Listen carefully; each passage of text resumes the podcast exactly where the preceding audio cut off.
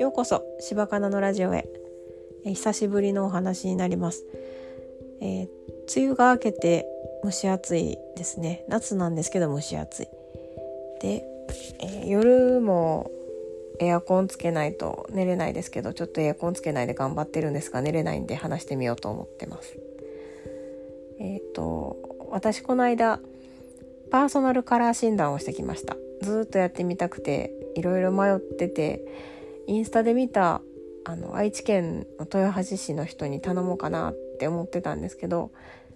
えジムの私のトレーナーさんの紹介で、えー、地元でやってる人のパーソナルカラー診断を受けてきました。えっ、ー、とインスタでやった人も結構いいなと思うんですねでも値段がね4万4,000円するんででもまあたくさんお土産がついてきたりとかあとなんかオンライン動画とかも上がってるんですけどそれがねめっちゃくちゃ良くてすごい褒めてくれはるんですよね。でいいなって思ってたんですけどまあ近くでできるならと思って行ってきました。で値段は1時間で8800円でした。でそのあの私の頼んだカラーリストさんっていうのは、えー、レンタルオフィスを借りてしてはる人でした。なんであのまあパーあのトレーナーさんにつないでもらって LINE をそっからあの診断してもらう形になりました、まあ、日程とか決めてねで LINE とかもめちゃめちゃ丁寧ですごい謙虚な人やなって思ったんですけど会ってみてからもすごい丁寧であのなんか適度な距離感というかそんなに慣れ慣れしくないしかといってそんなに親しみやすいしあのまあ合うなと思ったので良かったです、結果的には私はパーソナルカラーはスプリングだったんですけど、まあ、4つあるんですね。スプリングサマーオータムウィンターって。私はスプリングやったんですけどでもなんかスプリングって言ってもそれだけが似合う色ってわけでもないしそのスプリングの中でも苦手な色っていうのがあるし他の季節私やったらサマーでも得意な色があるしっていうのを教えてもらってあそうなんや面白いなって思いました。私は色が鮮やかすぎない、えー、柔らかい明るい色が似合うそうです。あの布当ててねあの顔色見るやつやったんですけど確かにその前後何もない写真白いケープだけしてる写真とその布だけ当てた写真ではめちゃくちゃ違うんですよね。あの顔がちょっとちっちゃく見えるし目の下のクマもあんまり見えないしですごいなって思って見てました。であその写真ももらったりしてね。で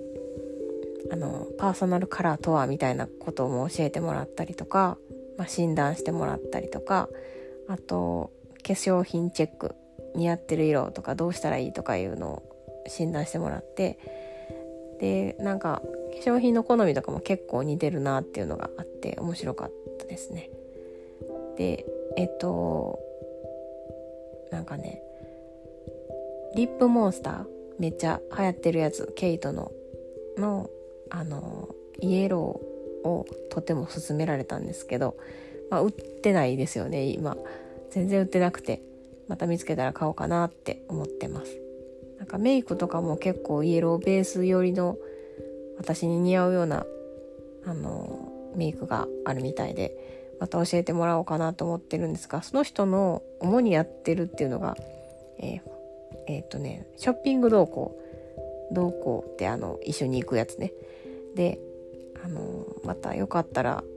やりましょうって言ってもらってて。で7月ってちょうどセールなんですよね。すごく悩んでます。あの値段がね結構する。3万円ぐらいするんですよね。えそれで服買えるやんって思っちゃったり私はしてしまうんですけど。でもその私が似合うって言われた、まあ、色が鮮やかすぎない明るくて柔らかい色っていうのがあの今まで私そんな服着たことなくてまあ、着てるとしてなきなりって分かりますかね。ちょっとオフホワイトみたいな色の T シャツがそれに一番近いかなっていうぐらいで他はもうめっちゃ白とかくすんだ茶色とかそんなんばっかり着てるから全然違うって思いながら 自分の好きと似合うっていうのをあの探したいなって思ったんですけどで、まあ、その診断が終わった後にも LINE くださってあのちょっと似合うその好きなブランドがね一緒のブランドがあってマルティニークっていうところなんですけどすごい可愛い大人可愛い服がたくさんあってでそこで見つけたブラウスがとても似合うと思いますって言われてあの見てみたらすごいオレンジのスキッパーになっててあの襟のところが。でノースリーブでそのスキッパーのとこにパールの鋲がボタンがついてるやつでものすごい可愛かったんですよね。絶対次買ってしまうな私って思いながら 見てて。あので私も違うアウトレットの店行った時に今まで全然手に取ったことがないターコイズブルーも似合うって言われたんですけどターコイズブルーのセットアップとかちょっと手に取ってしまったりとかしてこれめっちゃ可愛いなって思ったりしてちょっと私あれなんですよね。あのうっかり試着とかしちゃうと欲しくなっちゃうので見てるだけやったんですけど。もうなんかアウトレットやしちょっと安いから買いそうになりましたよね。うん。なんか今までと違うような色の選び方ができるようになったなって思います。私は割とピンクとかがあの似合うみたいでピンクなんか着たことないなって思って服で。濃いピンクのマフラーとか持ってたんですけどそんなピンク持ってないなって思いながら見てました。だから次も多分そのショッピング動向お願いしようかなって残り1枠とか言われたらなんかねやりたなっちゃうから明日頼もうかなって思ってます。なんか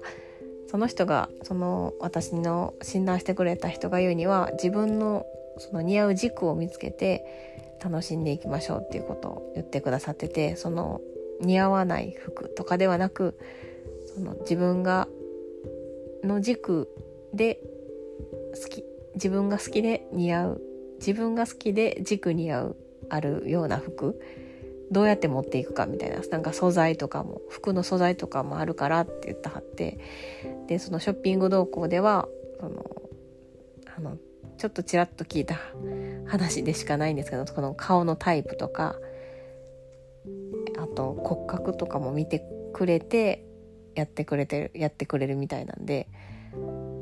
多分明日お願いしますね私はね。うんなんか顔タイプ診断とかもちょっと興味あったりして、うん、なんかこう自分の似合うっていうのを知ると結構世界が広がるなって思いました。今までねあの真っ白とか黒とか茶色とかベージュとかしかあんまり着たことなくてあと青かなしか着たことなくて。でも色は一色でもその青青でもいろんな青があって鮮やかな青からちょっと明るめの青とかもあるしなんかその選ぶのもねそのショッピング動向した方が選びやすいやろなってちらっと思ったりしてました。はい。えー、っと、そうですね。これでもうお話終わろうかなって思ってます。またショッピング動向をしたらそのお話させてもらいたいなと思ってます。それではお聴きくださりありがとうございました。また次回。